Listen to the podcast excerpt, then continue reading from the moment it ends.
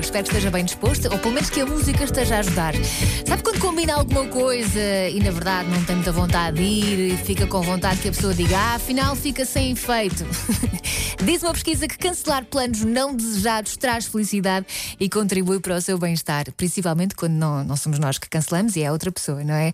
Portanto, quando vai contrariado, fica mais estressado. Daí que cancelar faça bem. Portanto, os especialistas dizem que deve ouvir a sua voz interior e não contrariar a sua vontade. Se bem que às vezes só não nos apetece ir porque estamos com alguma vergonha eh, e depois chegamos lá e acabamos por nos divertir. Mas se não é por, vergonha, não, preguiça.